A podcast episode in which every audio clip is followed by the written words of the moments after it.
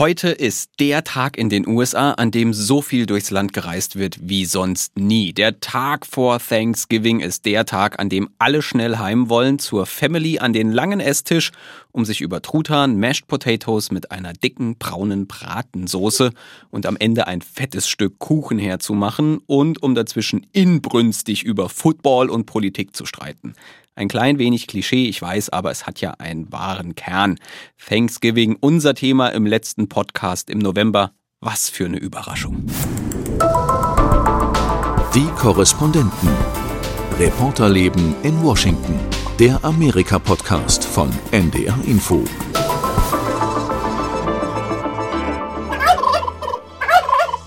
Ja, super, danke, vielen Dank, Chip und Chocolate, dass ihr euch die Zeit genommen habt, in den Podcast zu kommen. Das war's für diese Woche. Bis zum nächsten Mal. Tschüss. Die Korrespondent. Ja, so schnell geht's natürlich hier nicht. ja, ich weiß. Du albern. Ja, ein bisschen Spaß muss sein. Und Sie hören's, meine zwei Gesprächspartner sind nicht Chocolate and Chip. Wer die beiden eigentlich sind, das verraten wir gleich, sondern meine geschätzte Kollegin Katrin Brandt ist da. Hi Katrin. Hi. Und der ebenso geschätzte Kollege Ralf Borchert. Hallo Ralf. Gobbel, gobbel. Hallo. Ihr beide habt ein bisschen mehr USA-Erfahrung als ich. Für euch ist dieser Ruf vom Truthahn, glaube ich, nicht so so neu, weil bei mir ist das seit meiner Kindheit, dank Asterix und Obelix, diesem Film, der die Entdeckung Amerikas nicht ganz historisch korrekt darstellt, abgespeichert einfach nur unter Gobbel Gobbel trifft es jetzt aber irgendwie nicht so wirklich, ne? oder? Doch, doch, doch. Also das ist das vorherrschende Geräusch in diesen Tagen. Also es gibt äh, Supermärkte, wenn man da seine Kreditkarte einschiebt, dann bekommt man zur Belohnung ein Gobbel, Gobbel, Gobbel. Den Namen sage ich jetzt nicht, aber ich habe war stand da schon mit Mikrofon davor vor zwei Jahren und habe das aufgenommen. Also. Für mich war es eines der ersten Dinge, die ich über dieses Land gelernt habe, als ich ähm, als Austausch-College-Student hierher kam und wenig wusste. Ach. Da hatte man damals eine Gastfamilie, außer dass mhm. man auf dem Campus lebte und da war ich natürlich zu Thanksgiving eingeladen und habe dann gelernt, dass dieser Tag viel wichtiger hier ist als Weihnachten. Jo. Ja, das ist, das ist das Familienfest überhaupt, Thanksgiving. Haben Simon, unser Techniker und ich uns auch gerade drüber unterhalten und der hat auch diese beiden Truthähne, die wir gerade gehört haben, rausgesucht. Ich weiß nicht, welche das sind. Die haben hier ja dann alle Namen, wenn sie bekannt sind. Sie stammen aus unserem Soundarchiv. Sie sind also keine Stars wie Chocolate und Chip. Die beiden Namen sind jetzt öfter mal gefallen. Ralf, du kannst uns darüber aufklären, was sich hinter dieser Kombo aus der beliebten Keksgeschmacksrichtung verbirgt. Naja, also es gibt ja immer das präsidentielle Pardoning, also das Begnadigen von ein oder zwei, inzwischen zwei Truthähnen jeden, jedes Jahr, ein paar Tage vor Thanksgiving, dieses Jahr durch Joe Biden. Und äh, da geht es um die Scherze, die die Präsidenten außenrum machen und vor allem um die Namen der beiden Begnadigten, die da vor dem Weißen Haus auf dem Rasen auftreten und dann noch eine Nacht im Luxushotel verbringen dürfen und dann Wahnsinn. leben dürfen, statt in die Brackröhre zu wandern. Dieses Jahr eben, naja, ich finde es halb originell, Chocolate and Chip. Wir kennen alle Chocolate Chip Cookies, also Schokolade und ja, Splitter, wenn man so will. Ja. Äh, Chocolate Chip, das war eben diesmal der Einfall derer, die sich um dieses fernsehtaugliche Event kümmern. Katrin, du warst bei diesem fernsehtauglichen Event bei der Begnadigung der beiden Truthähne dabei im Garten des Weißen Hauses. Das heißt, du hast A, Chocolate und Chip in all ihrem Glanz und Gloria live gesehen voll nah bei den Stars und Sternchen quasi. Und B, du hast auch Joe Biden gesehen. Für alle, die vielleicht hier zum ersten Mal zuhören, der ist kein Tier, das ist der aktuelle Präsident. äh, wie war das denn so? Der Medienrummel, du hast Bilder in unsere WhatsApp-Gruppe, die wir hier haben, geschickt. Ähm, da war ja gut was los. Ja, und es war auch schwierig, diese Bilder überhaupt zu machen, weil äh, man natürlich von Fotografen und Kameraleuten eingekeilt ist und man muss sein Telefon dann sehr, sehr hoch halten und nicht hinwerfen, weil man findet das im Gedränge sicherlich nicht wieder. Ähm, äh, und ähm, hinterher paradieren diese Turkeys dann auch noch ein bisschen rum. Mein Favorit war, dass die Band, die da währenddessen gespielt hat, während diese Truthähne spazieren gegangen sind, Birdland von Weather Report gespielt hat. Jazzfans haben jetzt das Intro äh, im Ohr. Ich verzichte darauf, das zu singen, aber da habe ich mich sehr gefreut. Ähm, das hat mir gut gefallen, weil das ein ewiger Klassiker des ähm, des Jazz ist, aber das ist, ich hatte auch das Gefühl, dass in erster Linie die ausländische Presse da war. Also da war die spanische Kollegin, die ich kannte und äh, ähm, das, da gucken wohl die Ausländer besonders begeistert drauf, weil das etwas ist, was, was wir nicht kennen und mhm. was wir ein bisschen absurd finden. Und am schicksten war dann, als oben Hund Commander an, auf der, auf der Galerie auftauchte und ein bisschen rumgebellt hat, nach dem Motto, ähm, ich, ich habe euch zum Fressen gern so ungefähr. Das hat dann Biden in seine Rede, in seine äh, Rede aufgenommen. Dad Jokes nennt man sowas, diese, mhm. diese Art von Karlauer Nummer. Sie denken, okay, ja gut, ist lustig die hat er dann gerissen. Aber es war gute Stimmung, die Sonne schien, aber es war, es war kalt. Auffällig fand ich ja, wie fett diese Truthähne oh, sind, oh, ja. aber mhm. auch eigentlich wie hässlich, oder? Fällt einem immer wieder ja. auf bei Truthähnen, also vor allem von vorne, diese, diese ja. Halspartie ein bisschen verschrumpelt. Ja, nee, es, wenn, du, wenn du im Archiv guckst, ne, bei den früheren äh, Pardonings, die sind im Laufe der Jahre fetter geworden. Ne? Das ist der Kundengeschmack beziehungsweise der, der Züchtergeschmack. Mhm. Die in vorigen Jahrzehnten waren das mehr so Hühnchen eigentlich fast schon oder dicke Hühner so ungefähr. Und die sind halt einfach jetzt sehr, sehr, sehr, sehr, sehr, sehr groß geworden. Aber in der Tat schön. Sind sie ja, es nicht. sind so Tiere, bei denen man sich fragt, wer hat sie sich angeguckt und gedacht, lass mal essen. Sieht jetzt nicht so einladend aus, das Tier an oh. sich irgendwie ja. nicht. Ja, ja, soll ich, soll ich jetzt schon die Geschichte erzählen, wie der Truthahn beinahe der, der, der Wappenvogel der USA Bitte? oder soll ich noch ein bisschen nein, nein, nein, Soll ich die Spannung noch ins Unermessliche reizen? du hast es ja jetzt schon gespoilert. Ich habe schon angeziedert. Das ist, es muss ist, ja jetzt. Es ist tatsächlich, es ist tatsächlich so, dass dem äh, Gründervater Benjamin Franklin damals äh, nachgesagt wurde, dass er eigentlich lieber den Truthahn als Präsident, äh, als, als Wappenvogel gehabt hätte, als den Adler. Nun war Benjamin Franklin ein großer Humorist sozusagen, der auch mancher Sachen ironisch zugespitzt hat. Er war jedenfalls der Meinung, das hat er auch aufgeschrieben, dass der Truthahn einfach der charakterlich bessere Vogel ist, demütig und anständig und ehrlich, während der ähm, Weißkopfseeadler, also der berühmte Bald, Bald Eagle, ein, ein Vogel ist, der auch schon mal anderen Vögeln die Fische stiehlt, zum Beispiel den, den Seeadlern, die sehr viel besser im Fischen sind. Also das sei doch irgendwie charakterlich, also der sei nicht geeignet für den Wappenvogel. Jetzt es ist dann anders gekommen. Jeder, der gerade zuhört und nicht Auto fährt, bitte mal das Handy rausnehmen und US-Wappen googeln und sich dann vorstellen, wie das Ganze aussieht, wenn da ein dicker Truthahn drauf ist. Dabei ist der, ist der Adler auf dem Wappen auch nicht wirklich schön geraten, nicht wahr? Besser als die fette Henne im Bundestag. Wenn wir bei historischem sind, muss man allerdings jetzt auch auf den Ursprung des Thanksgiving Essens zurückgehen. Das ja. waren ja angeblich die Pilgrims, die ersten Siedler, die ankamen und dann von den Indigenen unter anderem, so kann man das auf manchen historischen Malereien, Bildern sehen, einen Truthahn unter anderem serviert bekamen. Also ähm, wenn man es kritisch sieht, das Ganze, was ja heute dann oft eher verschwiegen wird, hat das Ganze ja, wenn man jetzt an die indigene Bevölkerung denkt und was mit der passiert ist, vor allem zu diesen ja. Zeiten damals, ähm, eigentlich auch einen recht kritischen Hintergrund. Heute ist es vor allem ein Familienfest. Ja, ja. und das ist ja auch bei diesem Pardoning im Grunde so. Das ist ja eine schöne Feel-Good-Story im Grunde und ein schöner Anlass. Zwei Tiere davor werden davor bewahrt, Nahrung zu werden, kriegen ein Leben auf dem Hof, irgendwo, wo es schön ist in den USA.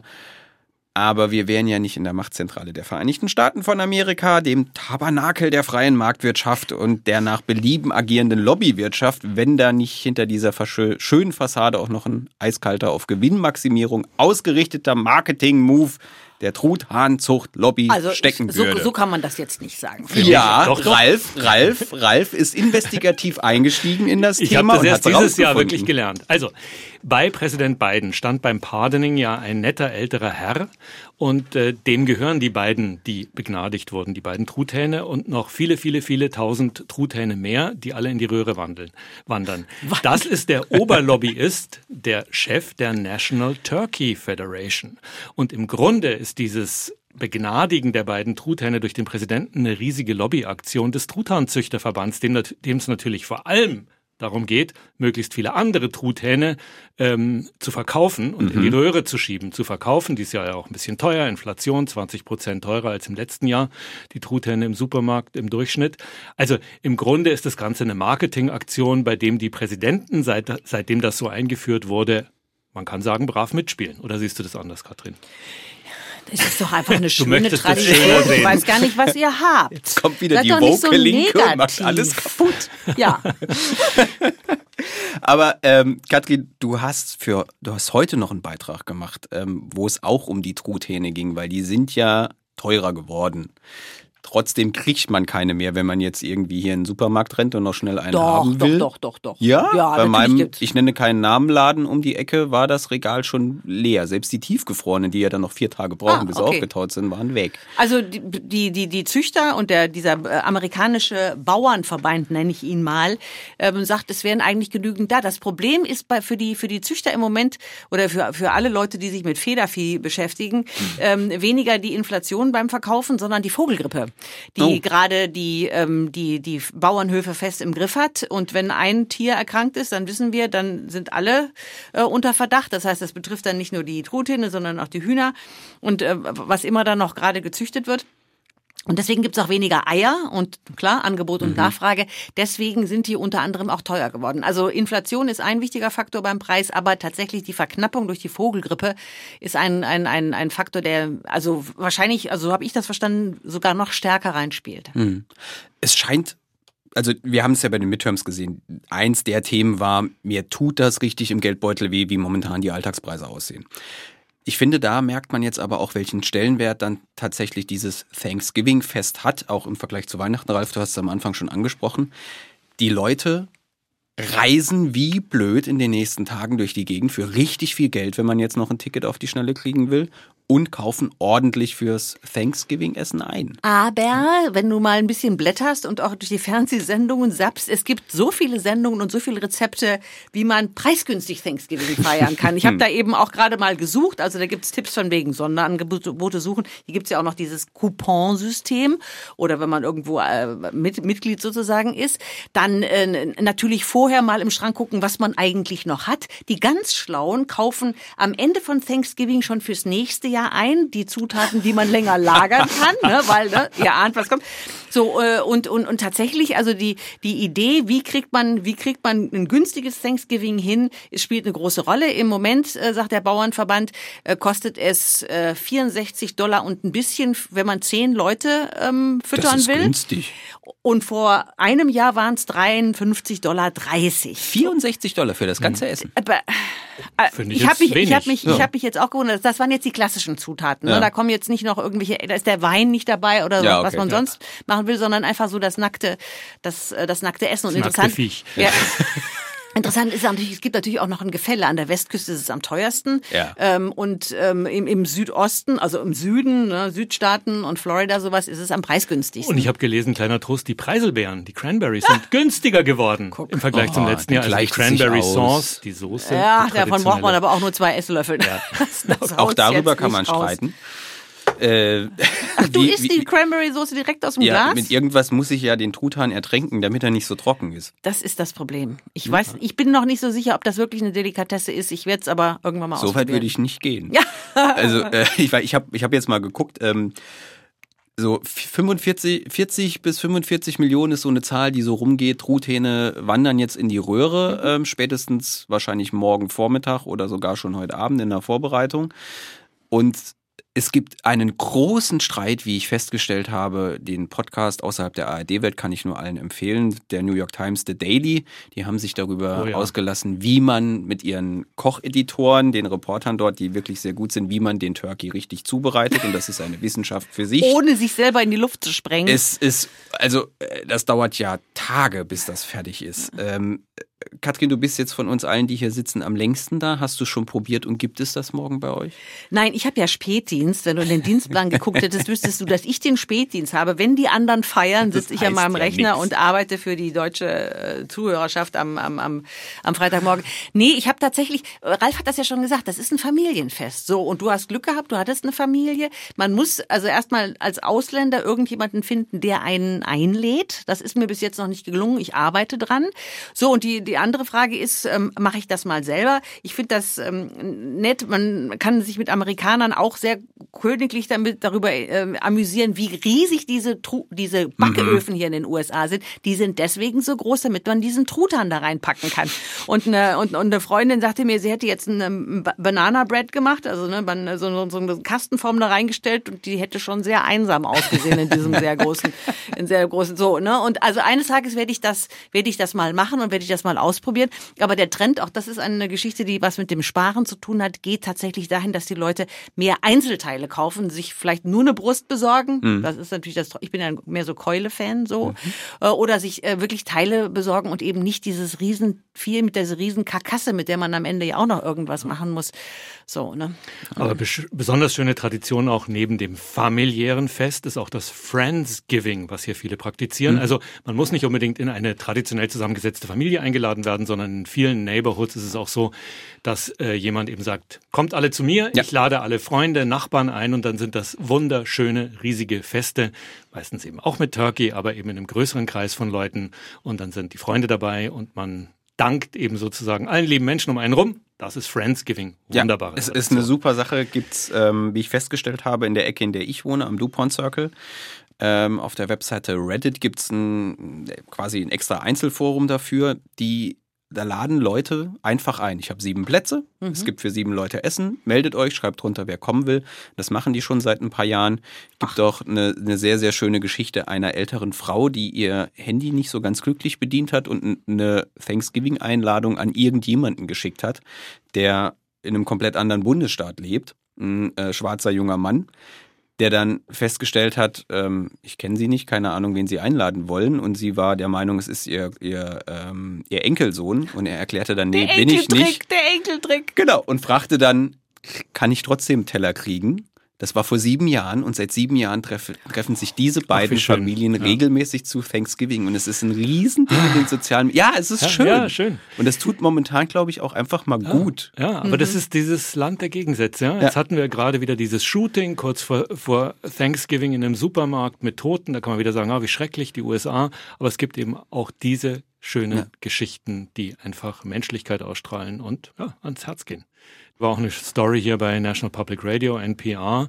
Es gibt auch kostenlosen Truthahn für Bedürftige und da war der Bedarf dieses Jahr so groß, speziell hier in Washington DC, auch eine Covid-Zeitfolge, dass sie das äh, schon Tage vorher einstellen mussten, wow. weil sie nichts mehr hatten zum Ausgeben. Also dann, auch das gehört dazu. Dann erzähle ich jetzt, dass ich gleich noch rüberwandere zu meiner Kirchengemeinde, wo wir am Pre, am Vorabend von Thanksgiving seit Jahrzehnten, also länger als es mich da gibt, ähm, einladen zu einem Thanksgiving vor Thanksgiving essen, wo Obdachlose vorbeikommen, Leute aus der Nachbarschaft, wo Leute kochen ähm, und sich richtig richtig reinhauen. Also mhm. in früheren Zeiten sind da mal 200 Leute gekommen. Wow. Ich habe keine Ahnung, wie das sich jetzt nach Covid entwickelt hat, aber das ist heute sozusagen unsere Premiere, wieder mit richtig hinsetzen und nicht nur Essen ausgeben. Mal gucken. Ja, und das ist das, was, was Ralf gerade angesprochen hat, diese, diese Gegensätze. Du, du hast dann diese extreme Hilfbereitschaft, die sich dann an solchen Tagen wirklich in, in unfassbare Art und Weise zeigt und dann hast du aber wieder so Phasen, wo du dir denkst, warum, warum ist es euch egal, dass Menschen mit Mental Health Issues in der Straße sitzen und vor sich hin vegetieren? Das ist beides wahr.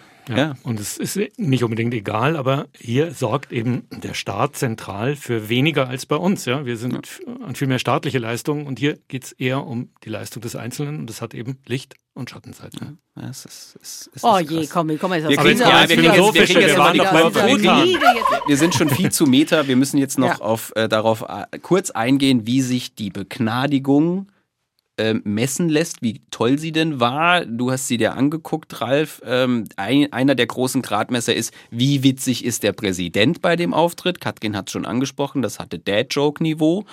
Ähm, ja, das mit Commander war schon ganz lustig, was Katrin auch erzählt hat. Also der Hund, der auf dem Balkon war ja. und gebellt hat und nicht runtergelassen wurde, hätte die Truthähne fressen können oder sonst was mit ihnen machen. Ja, Aber er hat noch einen schönen Seitenhieb an die Republikaner. Ja, er hat einen politischen Witz versucht und hat eben gesagt, ähm, frei übersetzt, die einzige rote Welle, die es in diesem Jahr gibt, das ist, wenn Commander bei uns auf dem Tisch die Preiselbeersoße umwirft. Ja, rote Welle, ja. Republikaner, Parteifarbe Rot, sollten, wollten eine riesige rote Welle bei den Midterms, bei den Zwischenwahlen, haben bekanntlich sehr viel schlechter abgeschnitten und das war halt nochmal ein Seitenhieb des demokratischen Präsidenten auf die gegnerischen Republikaner. Und ja, saß einigermaßen, ja. aber war jetzt auch so zwischen ähm, super witzig und bisschen flach. Ja, er, er, Biden delivert jetzt auch nicht so toll Gags, finde ich insgesamt. Nein, nein, Dafür nein, ist er nicht der Typ. But he's ja, trying. Äh, ja. Er bringt zwar fertig, seine Geschichten zu erzählen, während er sich vom Mikrofon wegdreht. Nein! Ja, das ich bin beim Radio, immer. ich brauche das auf Band. Ja. Ach, es ist herrlich mit ihm. Aber damit sind wir an dem Punkt, dass das Ganze doch irgendwie politisch Nein, ist. du willst jetzt nicht über Politik reden. Doch, ich muss. Es tut mir leid. Wir Biden könnte ja beim Thanksgiving-Essen überlegen mit Jill, macht das nochmal oder nicht? Ja, Also er Er wird er es überlegen, aber er wird es nicht sagen. Er hat schon gesagt, dass es erst Anfang, Anfang nächster Woche Jahres. ankündigt. Okay, aber er also sagt, dann das ist eine. Familiengeschichte. Das heißt, die werden natürlich, die werden äh, was zu es muss haben. ja an Thanksgiving über Politik gestritten werden, auch wenn es das Thema ist, das man eigentlich vermeiden Mhm. sollte. Aber mit, mit Bidens Gag haben wir jetzt den, der im Profil manchmal aussieht wie ein Truthahn, Donald Trump. Na, na, na. Ich trete nach oben, er tritt nach unten. Das ist Mhm. ein Unterschied. Der hat diese Woche vom obersten Gerichtshof der USA ja jetzt nicht unbedingt eine Begnadigung gekriegt. Der am Dienstagnachmittag wurde über einen jahrelangen Streit entschieden. Es geht um Trumps Steuerunterlagen. Wir müssen es, glaube ich, kurz ansprechen. Es ist ein Thema diese Woche. Katrin, kannst du ganz kurz zusammenfassen, worum es darum, worum es da geht? Also es geht von hinten, von hinten angefangen geht es darum, dass den Demokraten gerade die Zeit wegläuft. Am 3. Januar tritt der neue äh, Kongress sein Amt an und in dem haben die Demokraten, wie wir ja oft berichtet haben, keine Mehrheit mehr im Abgeordnetenhaus. So, und in diesem Abgeordnetenhaus sind sie jetzt gerade dabei, diverse Sachen aufzuarbeiten, den 6. Januar und ähnliche Geschichten mehr. Und unter anderem versuchen sie, seit, seit sie da die Mehrheit haben, rauszukriegen, was Donald Trump denn eigentlich so verdient und wie es äh, in, um, seine, um seine Steuern zie- steht. Jeder Präsident noch, bevor ihm hat die Hosen runtergelassen im virtuellen Sinne, im, im Buchste äh, nein, im übertragenen Sinne und äh, auch vorgelegt, was er verdient, damit die Amerikaner wissen, dass ihr Präsident ein unabhängiger und ehrlicher Mann ist. Trump hat das verweigert und ist damit sofort unter den Verdacht geraten, er habe was zu verheimlichen. So und äh, immer und immer wieder hat dieser Ausschuss des Repräsent- Repräsentantenhaus versucht, da dieses ähm, diese Unterlagen zu bekommen von der Steuerbehörde und nun endlich hat der oberste Gerichtshof sich nicht mehr in den Weg gestellt und hat den Antrag von Trumps Anwälten das zu verhindern, abgelehnt. So, und jetzt ist die Frage, kriegen die das? Wann kommt das? Können sie Ja. damit überhaupt noch was anfangen? Ja, weil ähm, ab Januar gibt es einen Ja. neuen Kongress und das Repräsentantenhaus ist republikanisch und die sind Genau. ja jetzt nicht so scharf drauf, ihren aktuell einzigen Präsidentschaftskandidaten, der nach vorne rausgegangen ist, da irgendwie ans Messer zu liefern. Was, äh, also es ist die Frage, die wir alle dann immer gestellt kriegen aus Deutschland. Was kann da jetzt noch auf ihn zukommen? Ja, ist die Antwort. Ja. Ja, ja. Also die Frage ist immer die Frage, wann kommt Do- Donald Trump endlich ins Gefängnis? Ja. Wenn Sie etwas haben, was Sie ihm, wenn Sie die rauchende Kanone gefunden haben, wenn Sie etwas haben, was Sie gerichtsfest und fest und sicher formulieren und einreichen können. Erstmal ist ja die Frage, wird er formal angeklagt? Das ist immer Ja, der nächste genau. Schritt. Und ähm, dann ist noch die Frage, vielleicht nützt ihm das sogar eher politisch, weil er sich dann wieder märtyrerhaft als Opfer darstellen kann, der bösen Mhm. Gegenseite. Also das ähm, ist eben das Schwierige bei dem ganzen Thema. Ja, das, das Problem ist sowieso, ne, das ist, deswegen ist ja auch dieser Sonderermittler diese Woche noch ernannt worden vom Justizminister. Das Problem ist, wenn ein Präsident seinen sozusagen politischen Gegner äh, untersuchen lässt, strafrechtlich verfolgen lässt, wie auch immer, hat das immer den Hauch von politischer Verfolgung, von politisch motivierter Untersuchung. So. Und das ist, egal was Biden macht, er wird diesen Ruf, diesen Ruch nicht los. Ja.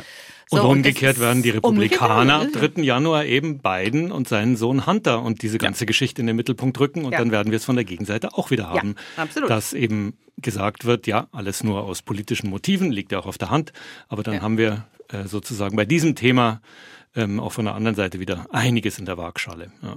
Ja, dieses Rachespiel geht dann immer hin und her. Es, Leider. Äh, ja, es ist anstrengend, weil die politischen Themen rücken dann immer so ein bisschen in den Hintergrund, die eigentlich angepackt werden müssen. Kommen wir zum Schluss nochmal zu Gobble Gobble und äh, Thanksgiving, das Fest der Dankbarkeit.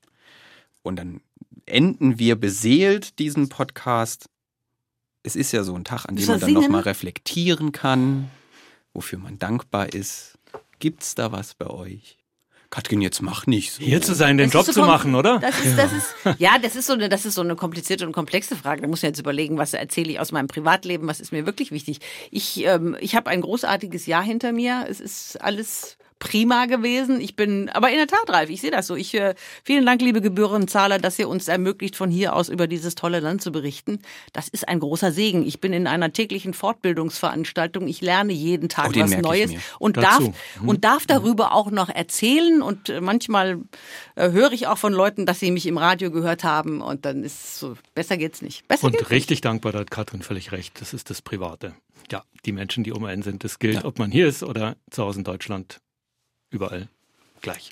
Da schließe du ich mich, jetzt? da Und schließe du? ich mich euch beiden ganz genauso an. Ich habe hier ein großartiges Jahr gehabt, ähm, das jetzt langsam auf seine finalen Wochen zugeht, weil vor Weihnachten werde ich dann wieder nach Hause gehen. Was wir sehr traurig finden. Ich auch. Ähm, das war wunderbar. Ich habe hier unfassbar viel gelernt. Ähm, und das nach einer Zeit, von der ich eigentlich dachte, ich habe schon so ziemlich alles gesehen, was uns im Beruf begegnen kann und was, wo wir durch müssen. Und das hat mich, man sagt hier immer, man wird so humble. Und Das ist es auch tatsächlich. Ähm, und das, das nehme ich mit und das Demütig ist bescheiden, ne? Demütig bisschen- bescheiden, genau so. Das, die, das Wort habe ich gerade gesucht. Und wie Ralf sagt, auch, auch die Leute hier, ich werde euch alle herzlich vermissen. Ja, es ist so. Das, der Heul-Podcast kommt ja noch. Ähm, das ist sowas, um nochmal festzustellen, worauf es am Ende ankommt und äh, was, einem, was einem Dinge wert sind. Und das macht Spaß. Das ist schön. Das Ja. war das Schlusswort. Ne? Ja. Und wir danken Ihnen, liebe Hörerinnen und Hörer, wie immer fürs Zuhören. Katrin hat es ja schon gesagt, Sie machen das hier alles möglich. Wir sind nächste Woche wieder zurück, wahrscheinlich wieder ein bisschen ernsthafter. Bis dahin können Sie auf ndr.de slash die Korrespondenten unsere bisherigen Folgen nachhören und diesen Podcast auch abonnieren. Bis zum nächsten Mal. Tschüss.